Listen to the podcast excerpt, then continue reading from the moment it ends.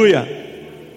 Você está feliz aí? Você é feliz ou você está feliz? Amém.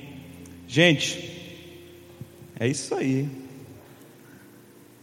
Hoje temos uma série nova no culto Soso, falando sobre correção de rota ou corrigir a rota. E na realidade a ministração ela não vai a ficar e se restringir somente a esse tema, mas a, a gente vai falar o que é que isso significa, porque eu sou muito ruim para dar tema nas coisas, muito ruim mesmo. então, às vezes são tantas coisas que Deus quer falar e quer ministrar, que às vezes a gente quer colocar um tema e o tema ele, ele pode a, restringir aquilo que a palavra é, né? Então hoje, corrigindo a rota, ela é só um norte. Corrigindo a rota, vamos falar a respeito daquilo que precisa ser alinhado, para aquilo que precisa ser mudado a direção. Isso não vai se restringir somente ao caminho que você tem andado, mas para onde o teu coração está apontando. Porque, por muitas vezes, irmãos, o principal não é mudar o que eu estou fazendo externo, mas é mudar o meu coração, porque se eu mudo o meu coração, muda todas as coisas. A gente tem escutado muitas palavras esse começo de ano, esses sete primeiros cultos, que na realidade foram nove cultos, a respeito de tantas coisas, mas o foco principal era a respeito da palavra que foi liberada a respeito desse ano de 2022, que fala sobre transbordar. Não sei se você lembra, mas o pastor Pedro, é. Mas o pastor Pedro pregou no domingo, antes da virada do ano. Acredito que foi dia 26 de dezembro. Ele falou sobre um odre novo, porque Jesus fala a respeito da religiosidade dos fariseus e ele vira para eles e fala assim: Olha, eu não tenho como colocar um vinho novo numa estrutura velha, num odre velho mas para um vinho novo eu preciso de um odre novo. Da mesma forma, não posso cortar uma roupa nova para colocar num numa roupa velha, um tecido novo numa roupa velha, porque porque vai se rasgar, vai se romper, vai perder tanto o novo quanto o velho. E uma coisa que eu comecei a entender, irmão, que sobre aquilo que Deus quer fazer em 2022, nós precisamos estar prontos para receber o vinho novo do Senhor o transbordar de Deus dentro de mim precisa estar preparado para receber. Por quê? Porque eu posso perder aquilo que Deus vai fazer em 2022 se o meu coração não estiver alinhado ou na rota certa, né, a respeito de corrigir ou corrigindo a rota. Então, eu tenho uma palavra para sábado agora. Hoje eu não sabia que eu ia pregar, eu soube ontem. Glória a Deus. Então, se você quiser a respeito e ouvir um pouco mais, Isaías 54, sobre o transbordar de Deus, venha sábado, em nome de Jesus. Eu tenho que deixar aqui, né, na vontade. A primeira coisa que você tem que entender, irmão, é que você está aqui e essa palavra de hoje vai ser liberada para o seu coração. Tem, essa igreja deve ter uns 500 a 600 membros e só você está aqui essa noite. Algumas pessoas não puderam vir por doença, outras pessoas não puderam vir porque, diante da sua métrica de valor, estão fazendo coisas mais importantes. Mas eu quero dizer que você está aqui, tem uma palavra de Deus para a sua vida. E a palavra é sua. A primeira pessoa que tem que ser aplicada é a minha vida, depois é a sua vida que você está escutando. Amém? Então, Deus tem um propósito sobre os nossos corações. Eu, eu amo a oração do Pai Nosso, que é assim: seja feita a tua vontade, assim na terra como é nos céus. Ou seja, existe uma vontade de Deus sendo liberada dos céus para que se manifeste na terra. Existe uma ordem, uma vontade, um caminho, uma rota, E o que nós precisamos entender é olhar para aquilo que está sendo emanado dos céus, aquilo que está sendo transbordado dos céus, aquilo que está sendo ordem dos céus, e começar a corrigir as rotas do meu coração para que eu encontre a rota de Jesus, que eu encontre o plano de Deus sobre a minha casa, sobre a minha vida, sobre a minha família. Então, quem que nos guia para essa rota certa? Quem que corrige a minha rota? Quem que me encaminha? A palavra do Senhor fala que o Espírito Santo ele nos guiará toda a verdade. Em Marcos, no capítulo ah, Marcos no capítulo 1, no verso 12, fala que o Espírito e logo o Espírito conduziu Jesus ao deserto, onde ficou durante 40 dias, sendo tentado por Satanás. Estava com as feras e os anjos o serviram. Ou seja, quem levou Jesus ao deserto foi o próprio Espírito Santo. E quando se fala a respeito de logo, é porque antes de o Espírito Santo levar Jesus ao deserto, Jesus foi batizado nas águas. Ali ele se encontrou com João Batista, e Jesus é batizado, a, a, os céus se rasgam, desce o Espírito sobre Jesus, ou seja, ele é cheio do Espírito Santo, e se ouve uma voz dos céus dizendo: Filho amado, a quem eu me comprazo, a, mim, a quem eu me alegro, a quem tenho prazer. E logo após o batismo de Jesus, o Espírito Santo conduz Jesus ao deserto. E a gente vê a respeito da tentação de Jesus, daqueles 40 dias de jejum, sem comer, sem beber, onde ele é tentado. Marcos fala a respeito da, da tentação, Lucas fala a respeito da tentação, Mateus fala a respeito da tentação, e se a gente lê em Hebreus, fala que a gente tem uma ideia, às vezes lendo a palavra, fala assim: ah, ele teve somente essas três tentações. Não, em Hebreus fala que ele foi tentado durante todos aqueles dias. E Mateus e Lucas falam a respeito somente das três principais tentações e que toda a palavra é inspirada por Deus e que nos dá ensino. Então existe um ensino de Deus a respeito das palavras que foram liberadas, tanto no livro de Mateus quanto no livro de Lucas, falando a respeito do Evangelho de Cristo. E Zé, por que, que você está falando a respeito? Porque deserto quer dizer processo. Deserto quer dizer o lugar que Deus nos leva, o grande processo da vida, porque se você vai comparar a respeito das histórias na Bíblia, você vai ver que, da mesma forma, o povo judeu sai do Egito, em Hebreus fala que eles foram batizados pelo Mar Vermelho, e logo após do batismo, eles são impelidos por Deus para onde? Para o deserto. Da mesma forma que aconteceu com Jesus, ou aconteceu com o povo hebreu, está acontecendo com Jesus. Só que a gente sabe, irmão, que o povo não teve as respostas certas quando eles foram tentados. Na realidade, a gente conhece a história do povo de Israel e sabe da murmuração, da rebeldia do povo, sabe que eles olharam a terra prometida, sabe que eles olharam ali os gigantes, ficaram com medo, não aceitaram a promessa, sabe que Deus olhou para eles e falou: vocês não vão entrar na terra prometida, e se passa 40 anos vagando no deserto para que outra geração pudesse nascer. Eh, Caleb e Josué, eles foram os únicos dos espias que creram e ali eles entraram na promessa. Irmão, eu quero que você se situe agora. Irmão, quantos de nós temos a promessa de Deus sobre a vida eterna, sobre a eternidade, sobre os planos de Deus? Todos nós. Amém?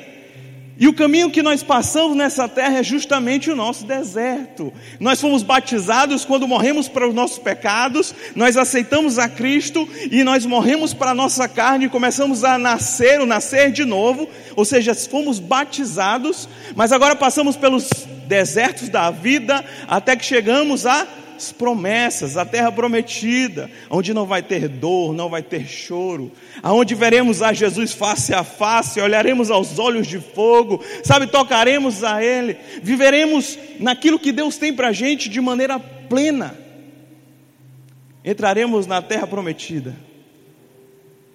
Então, o processo, o, o deserto que nós vivemos, é aqui. E somos impelidos pelo Espírito, muitas vezes, por passar por situações de tentação, para que possamos ser aprovados, para que possamos aprender. Você está comigo? Está conseguindo entender? A Bíblia fala que Deus não tenta ninguém. Mas a Bíblia fala que o Espírito Santo de Deus permite que passemos por muitas situações para que possamos ser aperfeiçoados, para que possamos aprender, para que possamos, sabe, entender, se aproximar de Deus. E o que eu quero conversar com hoje a respeito de correção de rota, de alinhamento, é justamente o episódio em que Jesus vai ao deserto. Em Hebreus, no capítulo 2 e no capítulo 5, fala que Jesus ele foi aperfeiçoado por meio do sofrimento. Agora eu quero falar algo para você. Jesus já era perfeito. Amém? Só que em Filipenses 2 fala que ele se esvaziou da perfeição. Não que ele fosse imperfeito agora, mas ele se submeteu, mesmo não tendo pecado, ele se submeteu à tentação para que pudesse aperfeiçoar aquilo que Deus tinha para a gente, essa nova aliança. Ou seja, era uma confirmação da perfeição de Jesus, onde o sacerdote olhava para o cordeiro e examiná-lo, ali antes do sacrifício para eliminar o pecado do povo. Então o sacerdote olhava para o cordeiro e falava: é um cordeiro perfeito. Da mesma forma, Jesus se submete a todos os processos da vida ou das tentações da vida, para no final analisarem a vida dele e falava: eu não vejo porque esse homem não tem motivo para morrer. É o Cordeiro perfeito.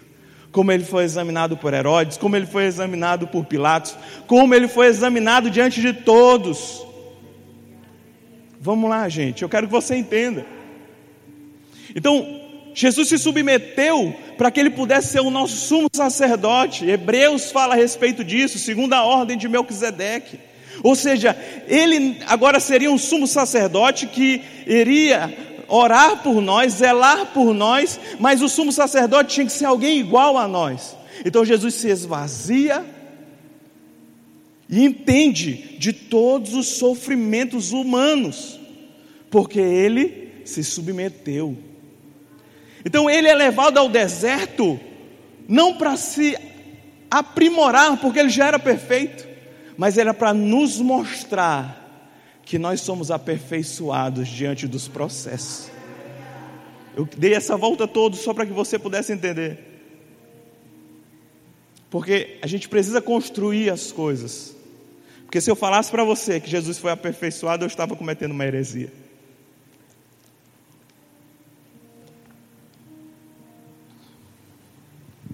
Você está comigo? Então, Mateus capítulo 4 fala a respeito dessa tentação.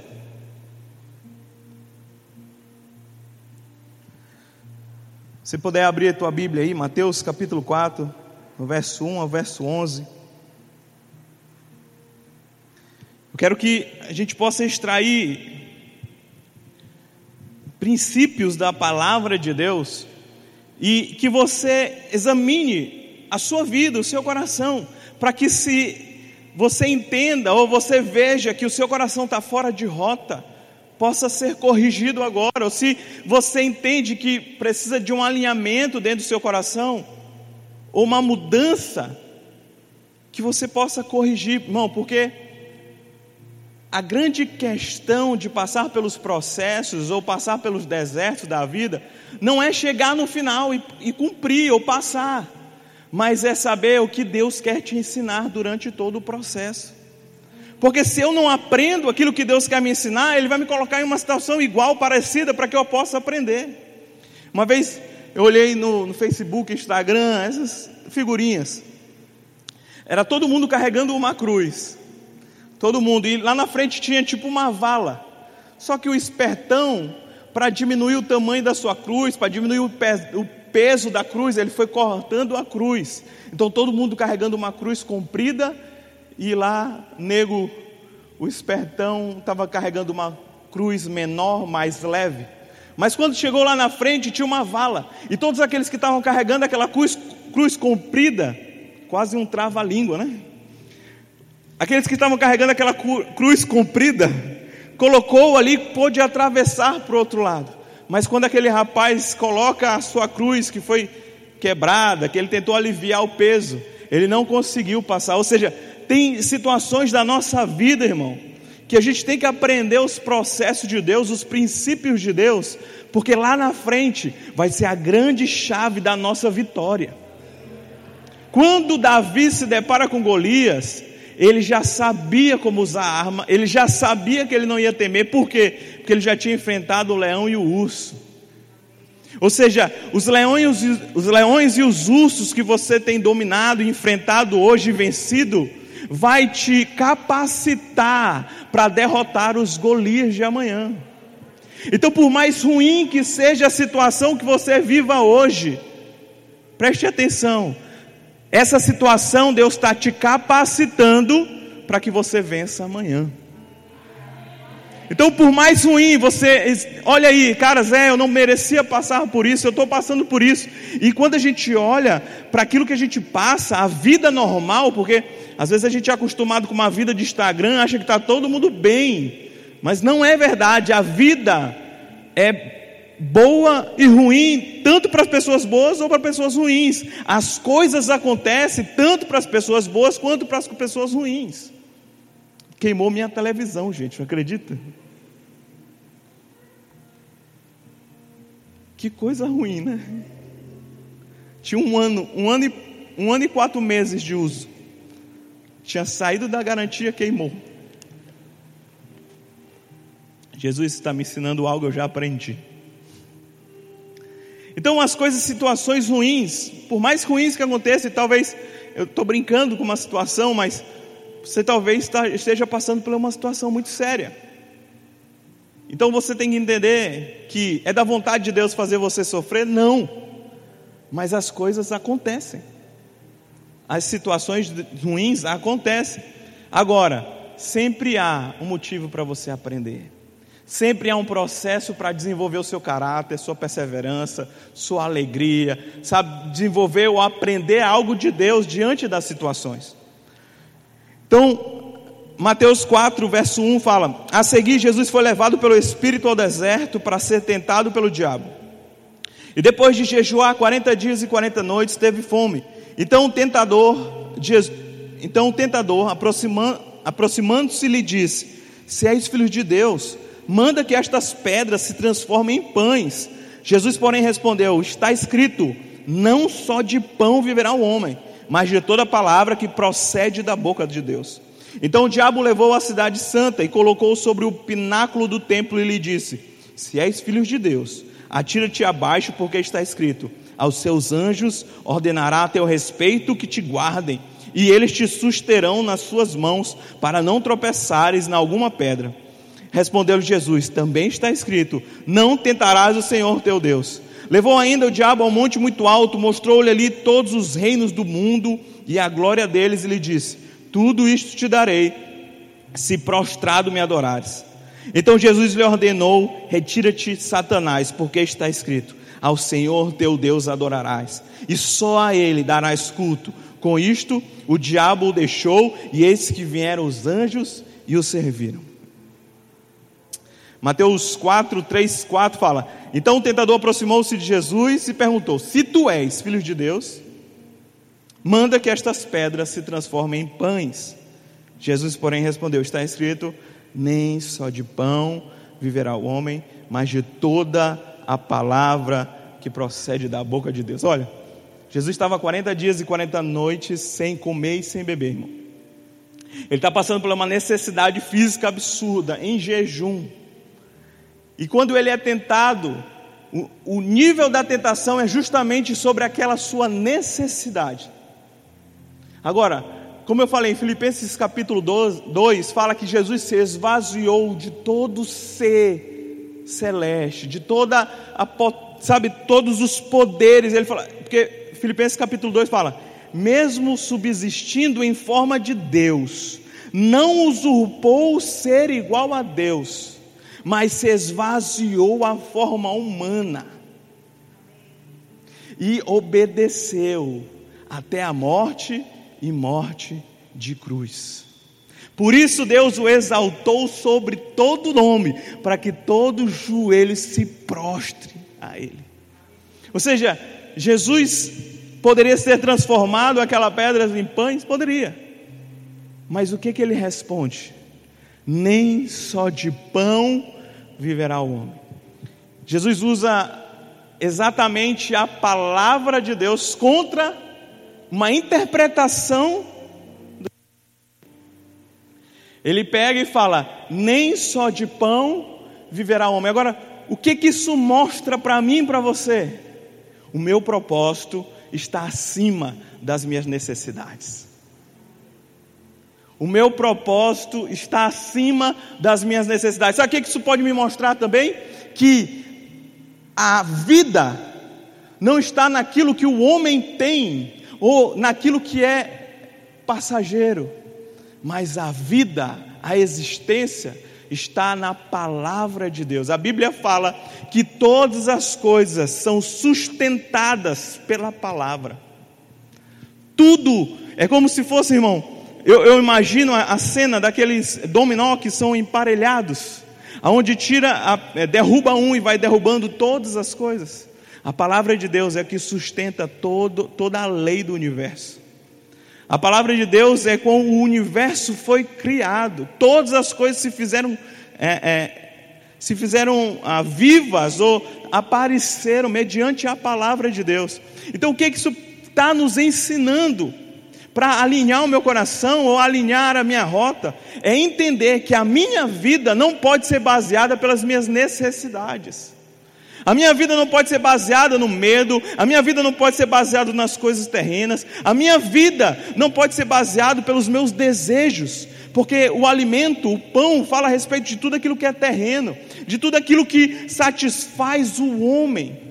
Mas a nossa vida tem que ser baseada na palavra de Deus. A palavra que sai da boca de Deus é uma palavra rema, de revelação. Essa que me dá vida, essa que me sustenta, isso que transforma a minha vida. Sabe quando Ezequiel capítulo 37, ele olhou para aqueles ossos sequíssimos, onde não havia vida, um exército, um, um vale de ossos secos. E o que mudou os ossos não foi a necessidade de Ezequiel. O que mudou aqueles ossos não foi as estruturas externas, não foi a economia da época, não foi a chuva, sabe? O que mudou aquilo foi a palavra de Deus que foi liberada sobre aqueles ossos. Então, irmão, preste atenção: tem coisas na nossa vida que a gente tem que entender que não vão ser mudadas nem transformadas pelas coisas externas, mas vão ser mudadas e transformadas mediante a palavra profética de Deus, a palavra revelada, a palavra liberada. Sabe, é o profético, é a palavra de Deus que cria, que transforma, que muda. Sabe, a, a palavra que é viva, eficaz, essa palavra que nos dá a vida.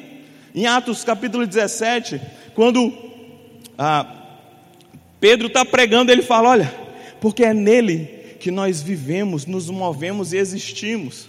Ou seja, é nele. É nele, a vida só vem mediante a palavra, daquilo que foi liberado sobre nós. A, a existência, o mover, se, andar, se mover. Irmão, provavelmente você está aqui essa noite, você não está movido por alguma situação externa, você está movido pelo coração de Deus, você está movido por uma palavra de Deus, pelo um, um, uma promessa de Deus sobre a sua vida. Então a gente tem que entender o que? Que a minha vida não pode ser moldada, movida pelas coisas externas, mas eu tenho que entender que aquilo que me dá vida e a substância de vida, de existência, é a palavra. Irmão, você quer mudar receba uma palavra. Você quer viver, receba uma palavra. Você quer fazer algo da sua vida, receba uma palavra, mas não se mova por uma necessidade, não se mova pelo pão. Sabe quando a Bíblia fala a respeito de confiança, não, maldito o homem que confia em outro homem. Ele não está falando de relacionamento. Porque o relacionamento você precisa confiar para se relacionar. Ele está falando daquelas pessoas que colocam a sua vida nas mãos de um homem. Ou a sua dependência, a sua vida total nas mãos de um homem. Por quê, irmão? Porque nós somos falhos. E por mais que amemos, por mais que queremos fazer o bem, se alguém depender de nós, a gente vai frustrar, porque a gente vai errar. Então, por isso que a palavra fala: maldito o homem que confia em outro homem. Por quê, irmão? Porque a nossa confiança tem que estar em Deus. Sabe, a nossa alegria, ela não pode depender das coisas terrenas. Sabe, o pão que nós precisamos para ser alegres, para sermos satisfeitos, tem que ser o pão de Deus, é Jesus. Sabe, é, é tão ah, ah, fácil falar, tão simples, palavras tão simples, mas isso muda totalmente a estrutura de vida, isso muda a forma que eu me comporto, isso muda as, as respostas que eu dou, isso muda aonde eu me meto, aonde eu vou, isso muda as atitudes. Por quê, irmão? Porque as necessidades, o medo, as coisas dessa terra não podem moldar a minha vida, não pode fazer eu me mexer, não pode mudar o meu humor. Sabe por quê, irmão? Porque a nossa alegria vem de Deus, porque a nossa vida vem de Deus, o nosso mover de Deus, a nossa existência vem de Deus. Então não tem nada nessa terra que pode me afetar, irmão. A gente tem que ter isso na nossa vida, alinhar o nosso coração, corrigir a rota do nosso coração para isso. Se a minha vida é de Deus, se eu dependo absolutamente de Deus, então, mesmo que eu seja demitido, mesmo que eu passe por uma situação difícil, mesmo que todas as coisas caiam ao meu redor, eu não temerei, porque a minha segurança está em Deus. Tem um salmo que fala assim, ó, Salmo 20 fala: Alguns homens confiam nos seus carros e nos seus cavalos, mas eu confio no Senhor. Irmão, talvez você tenha dinheiro e confie no seu dinheiro. Talvez você tenha muita comida na sua geladeira e está confiando nela. Ou talvez, irmão, você está confiando no emprego que você tem. Ou você está confiando no dom que você tem. Ou você está confiando e botando sua vida na necessidade desse mundo. Ou colocando sua vida sobre o medo. Ou colocando sua vida sobre a economia Amém. Nós vivemos no mundo, vamos participar de muitas coisas desse mundo. Mas a gente tem que entender que acima de todas as coisas, a minha confiança e a minha vida tem que estar pautada em Deus e na Sua palavra. Ele é o meu sustento. Sabe, eu estava vendo a filha do, do Abe Uber, esqueci o nome dela. Estava pregando, o, o Abe botou um, um trechozinho no, no Instagram e eu parei, olhei ela falando a respeito daquela passagem que fala que o homem prudente é aquele que constrói sua casa sobre a rocha, aquele que ouve a palavra e pratica a palavra. E este constrói sua casa sobre a rocha, irmão. Se a gente não vive a palavra, escuta a palavra e começa a praticar essa palavra, se a gente não entende que a nossa vida ela tem que ter isso como base, essa rocha, e essa rocha é inabalável. As, os tempos mudam, os reinos mudam, mas a palavra de Deus permanece para todos sempre, amém? Então, o que, que essa palavra diz? Que se eu coloco a minha vida sobre essa rocha que é imutável, vai bater os ventos, vão vir os dias maus, as enchentes, mas a minha casa não cai.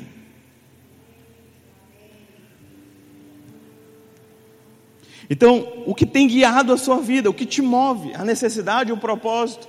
Será que é Deus que tem direcionado sua vida ou, ou o que tem direcionado sua vida é o prazer de fazer algo, a necessidade de ter algo ou a oportunidade, irmão? Nem toda oportunidade que aparece na sua vida é uma oportunidade de Deus para ela.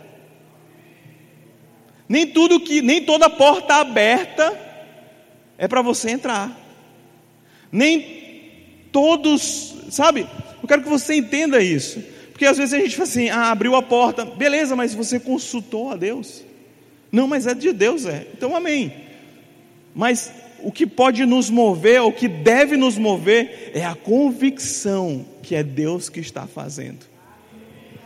Irmão, se você vai casar com alguém, tenha convicção que aquela é uma mulher de Deus para você, ou um homem de Deus para você.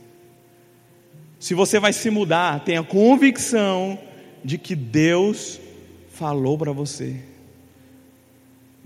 Se você vai entrar num curso da faculdade, tenha convicção de aquilo que Deus está fazendo, aquilo que Deus quer para a tua vida. Se você vai fazer qualquer coisa, tenha convicção, irmão. Porque quando chegar os dias maus, você não pode olhar e falar assim: ah, Deus, eu não queria. Ou vai chegar os dias maus e você vai falar assim: meu Deus, por que, que eu estou aqui? E eu vou te dizer: a única coisa que vai te sustentar nos dias maus é a tua convicção, dizendo que Deus me deu. Eu falo isso, irmão, porque a minha mãe está no Canadá e diversas vezes ela liga e fala assim: Meu Deus, eu sou uma louca, tenho 50 e poucos anos. Para que, que eu saí daí? Estava tão estruturado, tanta coisa. E no final ela fala: Mas foi Deus que me mandou para cá. Irmão, a gente precisa ah, nos mover pelas convicções de, nas convicções de Deus e nos propósitos de Deus. Amém?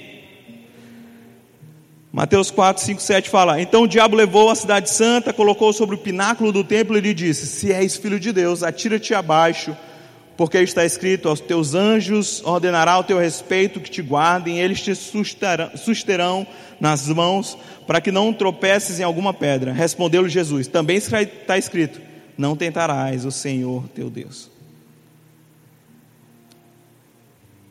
Irmão, o que é tentar Deus? Você nunca perguntou, não? Passei a tarde toda perguntando: Senhor, o que, que, eu, o que, que eu faço para te tentar? Porque, irmão, Deus tem promessas sobre as nossas vidas. E muitas vezes as minhas orações são lembrando Deus das minhas promessas. Senhor, mas tu me falou aquilo, será que isso não vai fazer agora? Né? Eu lembrando dos sonhos que Deus tem a respeito, ou, ou daquilo que Deus já me falou que vai se cumprir. Então, de vez em quando eu tenho essas orações, né? Eu me apresento diante de Deus e falo assim: Senhor, tu lembra daquele dia que tu me falou isso? Cadê? Não estou vendo. O que, que seria tentar a Deus? E uh, ver por que, que Jesus falou, não tentarás o Senhor teu Deus? E os momentos em que Deus foi tentado, foi exatamente onde o povo estava no deserto, e aconteceram algumas situações onde o povo, primeiro, duvidou do caráter de Deus, da bondade de Deus. Segundo, eles duvidaram ou murmuraram sobre o poder de Deus. E terceiro, eles queriam que Deus fizesse algo que a responsabilidade era deles fazerem. Então tem três formas de a gente tentar a Deus. Primeiro, duvidar da presença de Deus. Segundo, duvidar da presença e do caráter de Deus. Duvidar do poder de Deus, ou seja, da promessa de Deus. E terceiro, deixar de fazer aquilo que eu deveria fazer, achando ou pensando que era Deus que deveria fazer. Amém? Essas são as três formas de tentar a Deus. E se a gente pega o Salmo 78, eu vou ler bem rápido. Fala assim: tentaram a Deus no seu coração, pedindo alimento que lhe fosse do gosto. Ou seja, ele está falando a respeito do povo de Israel, andando no deserto, e eles tentaram a Deus porque eles não gostaram, ou eles queriam outro alimento que estava, estava sendo servido. Irmão, muito cuidado a você reclamar de algo que Deus está te dando, porque você pode cair no erro de tentar a Deus. É muito sério. Irmão, eles recebiam maná que era dos céus. Eles recebiam algo que e a Bíblia fala que nem os, os teus pais não viram, e nem outra geração viu o que eles estavam sendo servido para eles. Ou seja, de manhã cedo o maná caía, eles comiam. Só que eles abusaram, ou seja, não era do gosto. Muitas vezes eles chegaram e falaram assim: ah, nós preferimos as cebolas do Egito, nós preferimos as codornas, nós preferimos as carnes, mesmo diante de um ambiente de escravidão.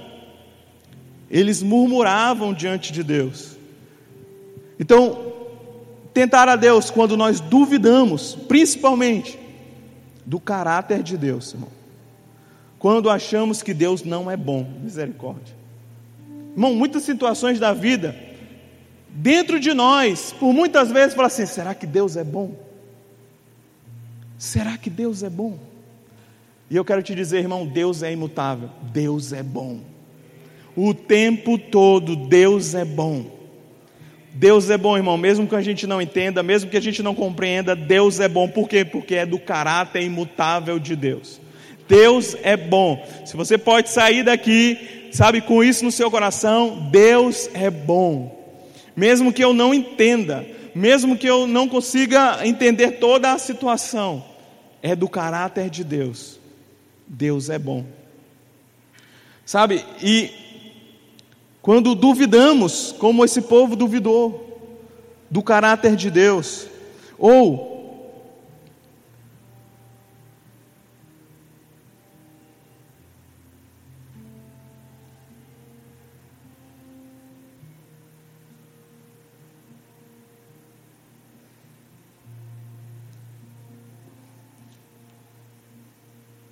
Quando duvidamos do poder de Deus, quando estamos em algumas situações e a gente fala assim, cara, como é que eu vou sair disso? E a gente começa a falar assim, não, nem Deus tem como me tirar. Então, não tentarás o Senhor teu Deus, fala a respeito das situações adversas, das tentações que nós enfrentamos, aonde vem para nos tirar ou nos colocar dúvida a respeito do caráter ou do poder de Deus, ou quando nos colocamos em situações que a responsabilidade de sair dali é nossa. Irmão, quando a ovelha se perde, o pastor solta as 99 para ir à ovelha perdida. Mas quando o filho pródigo larga tudo ele precisa cair em si e voltar à casa do pai. Qual é a diferença, Zé? A diferença, irmão, é que a ovelha se perdeu, mas o filho pródigo, ele requisitou a sua herança e saiu. Tem situações, irmão, que a gente erra, que Deus tem misericórdia e nos resgata. Mas tem situações, irmão, que nós devemos nos levantar, pedir perdão por aquilo que nós estávamos fazendo, ou se arrepender daquilo que estávamos fazendo, para voltar para a casa do Pai. Ou seja, tentar a Deus é achar que a minha responsabilidade ou a minha atitude, quem deveria fazer a Deus. Ou seja, se eu sair, eu tenho que voltar. Você está conseguindo entender? Tem um, uma história em 2 Reis, capítulo 13, ou é a primeira Reis, capítulo 13, eu não vou ler, eu lembrei dela agora. Fala sobre um rei chamado Jeoás. E o profeta tem uma visão com aquele rei e fala assim: olha, pega uma flecha, pega um arco e começa a lançar, porque a cada vez que você lançar, você derrotará os sírios. E fala que esse rei pegou e lançou a, as flechas três vezes.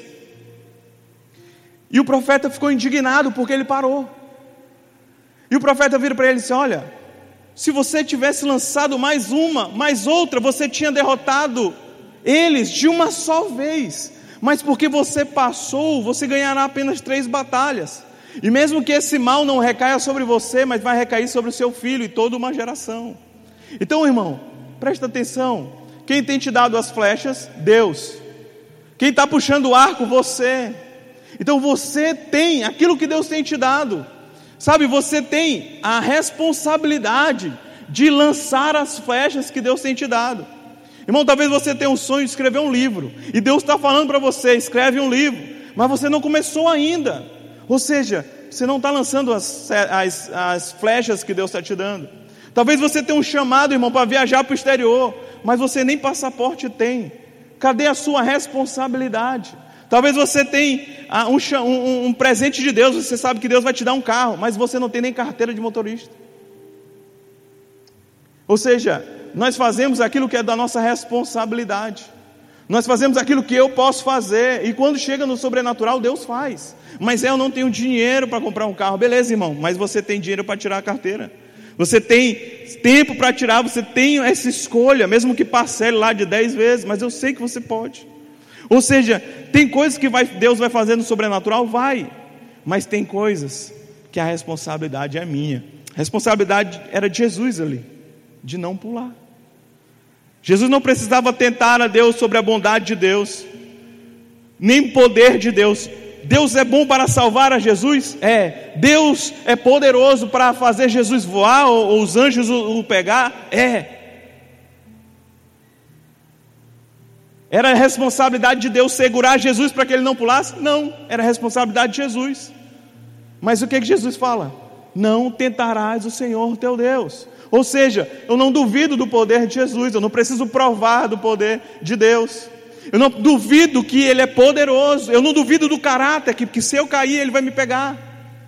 E eu também não duvido de que Deus vai fazer, mas eu preciso fazer aquilo que eu tenho responsabilidade para fazer. Tem muita coisa na nossa vida que a gente não está alcançando, irmão. Não é porque Deus não quer, é porque a responsabilidade é nossa da mudança, do alinhamento, sabe, do odre novo. Deus quer transbordar sobre as nossas vidas em 2022? Sim, é da vontade de Deus. Mas existe uma responsabilidade nossa de mudar o odre. Existe uma responsabilidade nossa de mudar, de mudança. Irmão, todo encontro com o Espírito Santo deve gerar uma mudança radical em nós, em alguma área. Então, se eu estou me encontrando com o Espírito Santo e não estou sendo mudado, eu não estou me encontrando com Ele. Porque toda vez que eu tenho um encontro com a palavra, algo em mim precisa ser deixado, algo em mim precisa ser mudado. Então, existe uma responsabilidade nossa, amém? Existe uma responsabilidade. Deus, ressuscitou, Deus ressuscitou Lázaro, Jesus ressuscitou Lázaro. Mas quem tirou a pedra? Os homens. É, Jesus ressuscita a filha de Jairo. Mas quem deu comida para ela? Os homens. Deus multiplicou os pães e os peixes. Mas quem recolheu os, os que sobraram? Aquilo que sobrou? Os homens. Deus dá vista ao cego. Mas quem não lava o seu rosto no tanque, ou seja, Deus mandou que eles pudessem ir para lavar, ou seja, se eles não fossem lavar, eles não tinham sido curados. Existe uma responsabilidade nossa em fazer, em cooperar com Deus. Eu amo como Paulo fala, nós somos cooperadores. Ou seja, nós estamos juntos na mesma missão. E Deus está mandando e nós estamos fazendo. Irmão, tudo que Deus fez em toda a humanidade, Ele usou alguém. Vamos lá, alguém. Deus quer usar você para tocar as nações. Deus quer usar você para tocar a sua casa, os seus filhos, seus netos, sabe, transbordar. Mas deixa eu te dizer, existe uma responsabilidade nossa. Amém? E para encerrar, irmão, Mateus 4, 8 a 11 fala: Levou ainda o diabo a um monte muito alto, mostrou-lhe todos os reinos do mundo e a glória deles. Tudo isto te darei se prostrado me adorares. Então Jesus lhe ordenou: Retire-te daqui. Somente ao Senhor teu Deus adorarás e somente a Ele darás culto. E último ponto para alinhar meu coração e corrigir a rota é muito simples. E às vezes a gente fala demais. É adorar somente a Deus. Mas irmão, tantas coisas querem roubar a nossa adoração. É muito simples a gente falar, ah, Zé, isso é normal, né? somente adorar a Deus, mas muitas coisas tendem a roubar o nosso coração, tendem a roubar as coisas, por mais óbvio que isso pareça. Muitas coisas querem roubar nosso tempo, nossa atenção, a nossa adoração, sabe, a nossa vida, as coisas da terrena, às vezes até o trabalho dentro da igreja. É Marta e Maria, né, irmão? Marta preocupada demais com os afazeres da igreja. Ah, tinha que fazer isso, tem que fazer isso, tem que fazer isso, mas se esquecia do principal que era desfrutar da presença de Jesus ou desfrutar da adoração a Jesus. Às vezes estamos tão presos, irmão, na no fazer. Tão, tão presos em servir, fazer algo, mas tão distantes em apenas parar para ter um tempo com Jesus em silêncio. Eu acho muito forte quando Jesus fala assim: olha, é, a Bíblia fala que algumas pessoas foram direto para Jesus e falaram assim: olha, em teu nome eu expulsei demônios, em teu nome eu preguei, em teu nome eu, eu fiz isso, em teu nome eu fiz isso, em teu nome eu fiz isso. Ah, eu, eu limpei a igreja, lavei banheiros, vigiei carro, sabe? Eu fui nos evangelismos, eu fui nos congressos. Mas Jesus olhará para eles e falar assim: Mas Pode ir, irmão, eu nem te conheço. Ou seja, se preocuparam tanto nas coisas do Senhor que se esqueceram de adorar ao Senhor. o nosso coração ele precisa ser alinhado a isso. Eu, preciso corrigir a roda do meu coração, eu preciso corrigir a minha vida. Eu preciso corrigir a minha vida em saber que as necessidades e as coisas dessa terra, elas não são maiores do propósito que Deus tem para a minha vida. Sabe, o pão ele não é maior do que a palavra que Deus tem para mim. O pão dos céus é maior do que o pão terreno. Eu preciso entender que eu não posso tentar a Deus em achar que Ele não pode fazer, ou que Ele não está comigo, ou duvidar do caráter de Deus. Eu preciso alinhar meu coração para isso. Eu preciso entender que existe uma responsabilidade minha em cumprir um propósito de Deus. E eu preciso entender, irmão, que a minha adoração somente será para Deus a minha atenção, a minha adoração será para Ele. Então, irmão, eu, eu te falo aqui com muito temor, pastor agora, mas com muito temor. Eu posso pregar a vida toda, mas se eu não tiver intimidade com Deus, e eu posso ser muito bem nas pregações, mas se eu não tiver intimidade com Deus, eu não estou adorando a Ele. Eu estou como essas outras pessoas que serviram ao dom, mas esqueceram do Deus que dá o dom. O nosso foco principal, irmão, é Cristo.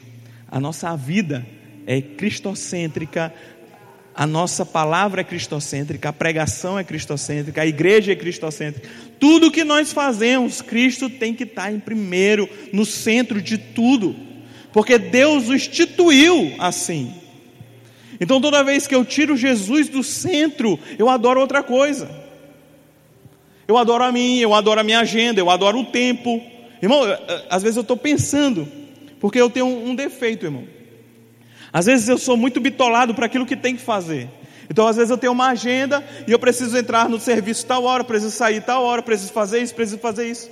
Mas às vezes eu fico tão bitolado aquilo que eu perco as oportunidades que Jesus pode me falar durante o dia, durante o dia de talvez estar andando e poder servir alguém, ou dar uma palavra para alguém, ou, ou, ou sabe, eu, eu, perco muitas oportunidades, porque quando eu já passou das coisas, eu, eu poderia ter feito isso. Por quê? Porque às vezes a minha agenda está acima do que aquilo que Deus tinha para mim do dia. Então, irmão, a nossa vida ela tem que ser um reflexo da vontade de Deus nessa terra. Como eu falei, ah, na oração do Pai Nosso, que a vontade de Deus, como é estabelecida nos céus, que ela seja estabelecida na terra. Então, se Deus quer que eu faça algo, eu farei. Se Deus quer mudar a minha agenda, amém. Se Deus quer mudar as minhas viagens, amém. Se Deus quer mudar algo, amém. Por quê? Porque Ele é Deus. É o motivo da minha adoração, é o meu primeiro. E tem dia, irmão, que Deus não vai te pedir nada, mas aí você pode oferecer como oferta. Você pode tirar e falar assim: Deus não me pediu, não, mas eu quero te dar a minha oferta, do meu tempo, do meu dinheiro, da minha adoração. Senhor, já cumpri com todos os requisitos, mas eu quero te dar como oferta um pouquinho mais de tempo. Amém? Você está feliz ainda? Irmão, e depois de todo o deserto, existe a promessa. Porque, irmão, no deserto Deus corrige as rotas para te levar a um destino. A promessa. Então, todo deserto, todo o processo, ele te leva a uma promessa. Davi ungido rei como ainda jovem. Viveu servindo ao pai, depois serviu aos irmãos, depois foi servir o palácio ao rei, depois foi perseguido ao rei, perseguido pelo rei, depois ele foi colocado em uma caverna chamada Caverna de Adulão. E ali se juntou a ele todos os endividados, os amargurados de coração, aqueles peça ruim só que deixa eu te dizer, depois da caverna, depois do processo, aonde Davi poderia ter pulado, porque diversas vezes no ambiente daquela caverna Saul foi fazer suas necessidades, Davi podia matá-lo. Davi encontra com Saul, aonde Davi poderia matá-lo, mas ele fala para Deus: Quem sou eu para tocar no ungido do Senhor? Davi poderia ser, se, ter se coroado rei, mas ele preferiu entender o tempo e entender, né, e decidiu viver no tempo de Deus. Então, depois da caverna, irmão, ele foi coroado rei. Ou seja, foi a promessa. Depois do deserto, irmão, sempre tem a promessa de Deus. E não, eu vou te dizer uma coisa: você não vai precisar morrer para viver a promessa. Mas depois de todo o processo e aprendizado naquela área, você vai viver um sonho de Deus. Você vai viver uma promessa de Deus sobre aquela área.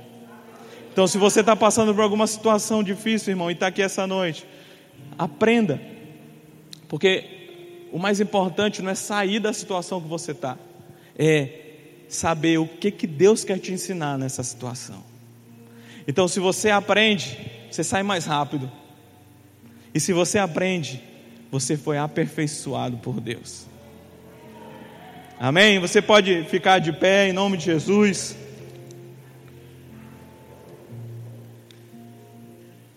Eu queria fazer uma breve oração hoje. Eu queria que você fosse sincero com Deus. Feche os teus olhos. Converse com o Espírito Santo. A palavra do Senhor fala que ele nos convence de todo pecado, justiça e juízo. Não sou eu que talvez ah, convenceu você de algo aqui essa noite. Não foi a palavra que foi liberada, mas foi o Espírito Santo de Deus que soprou dentro de você. E talvez você entendeu que o seu coração precisa ser corrigido a rota, a intenção do seu coração precisa ser alinhado com aquilo que é a vontade de Deus sobre a sua vida. E você entendeu que você precisa ser renovado, você precisa ser mudado para viver o transbordar de Deus sobre esse ano novo. Então eu quero orar por você. Senhor Jesus, nós estamos aqui em família, Pai, em igreja. Pai, entendendo a palavra que são, as palavras que são liberadas durante esse tempo sobre essa casa, sobre a minha vida e sobre a vida dos meus irmãos aqui. Pai, eu sei que a, antes que eu pregasse essa palavra, ela foi ministrada em mim, então a oração é de todos nós que estamos aqui nessa igreja essa noite. Pai, se o meu coração tem preferido os pães dessa terra, Pai, alinha o meu coração ao teu. Alinha o meu coração ao coração de Jesus, que não preferiu, sabe, a, a cessar aquela necessidade de comer um pão, mas ele entendeu que a fonte da vida dele era a palavra que sai da sua boca, Jesus. É a palavra que sai da boca de Deus, é isso que move a minha vida, é isso que deve ser a minha dependência, a minha confiança. Então Jesus se a, a, minha, a minha vida tem se colocado em alguma necessidade, eu renuncio essa necessidade agora, em nome de Jesus. Nos ajuda, Pai, por mais que soframos, por mais que seja difícil, a tirar os nossos corações nas coisas dessa terra, mas coloca o nosso coração naquilo que é a palavra de Deus, naquilo que é as promessas de Deus. Sabe, Pai, lembra? Lembra, faz, nos faz lembrar das tuas promessas, dos teus sonhos sobre as nossas vidas sabe, nos lembra das promessas, daquilo que tu tens para cada um de nós, nos lembra dos propósitos que possam superar as minhas necessidades terrenas. Pai, nos ajuda também a não tentar contra ti. Pai, que nunca, nunca, nunca possamos a duvidar do teu caráter que é bom, mesmo que as situações sejam ruins, mesmo que sejam situações adversas, mas que o meu coração sempre tenha: o Senhor é bom, o Senhor é bom, o Senhor é bom e Deus é bom. Que o meu, sabe que isso, essa convicção no meu coração nunca seja abalada que mesmo eu sofra, mesmo eu passe situações difíceis, que o meu coração esteja falando e clamando: Deus é bom. Deus é bom. Deus é bom. E Pai, que eu nunca duvide do teu poder, que eu nunca duvide da tua autoridade, porque sei que tu és fiel para fazer infinitamente mais do que aquilo que pensamos ou pedimos. E que eu nunca, Pai, nunca deixe de fazer as minhas responsabilidades. Que eu nunca tente o Senhor achando que aquilo o Senhor deveria fazer, mas que tudo o que tem ah, nas minhas mãos eu possa fazer de forma excelente. Que eu possa, Senhor, a, é, exalar esse bom perfume de Cristo. Que a minha vida seja uma vida de, de fazer tudo em perfeito, tudo em perfeição, para que as outras pessoas possam olhar para cada um de nós e falar: tem algo diferente, e que possamos testemunhar que essa diferença na minha vida e na vida dos meus irmãos é a presença de Deus, Pai. E Deus, que o nosso coração esteja em te adorar acima de todas as coisas. Que a adoração que saia da nossa boca, que a força dos nossos ossos, que a força da nossa vida seja para adorar unicamente ao nosso Senhor.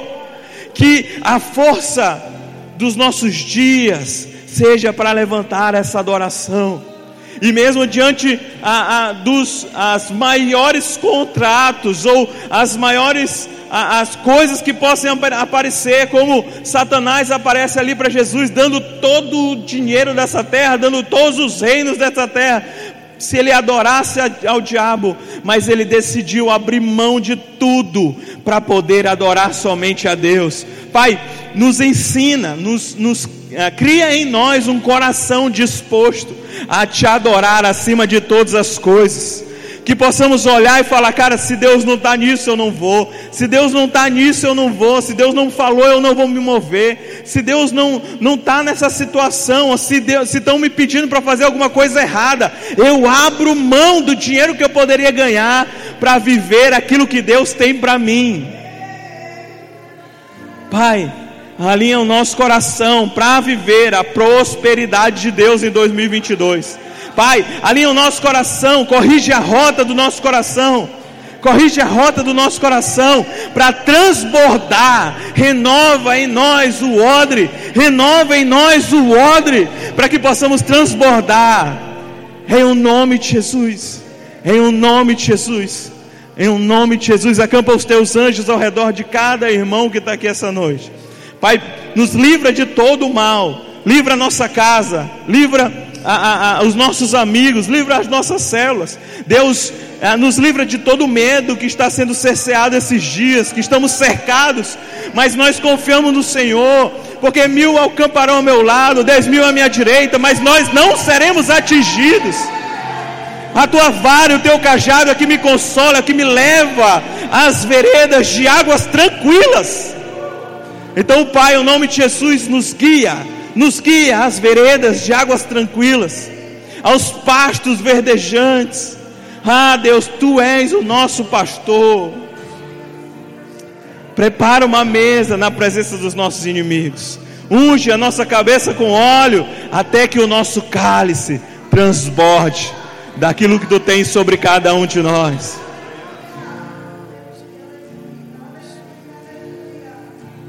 Nós oramos por cada um, Pai, que esteja doente do nosso meio, os nossos irmãos.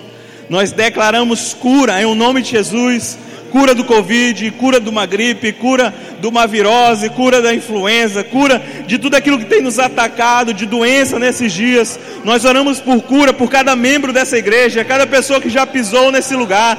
Nós oramos como igreja, como família, nós declaramos a cura do Senhor. Nós sabemos que Tu és poderoso para curar, Tu és poderoso para libertar, Tu és poderoso para salvar.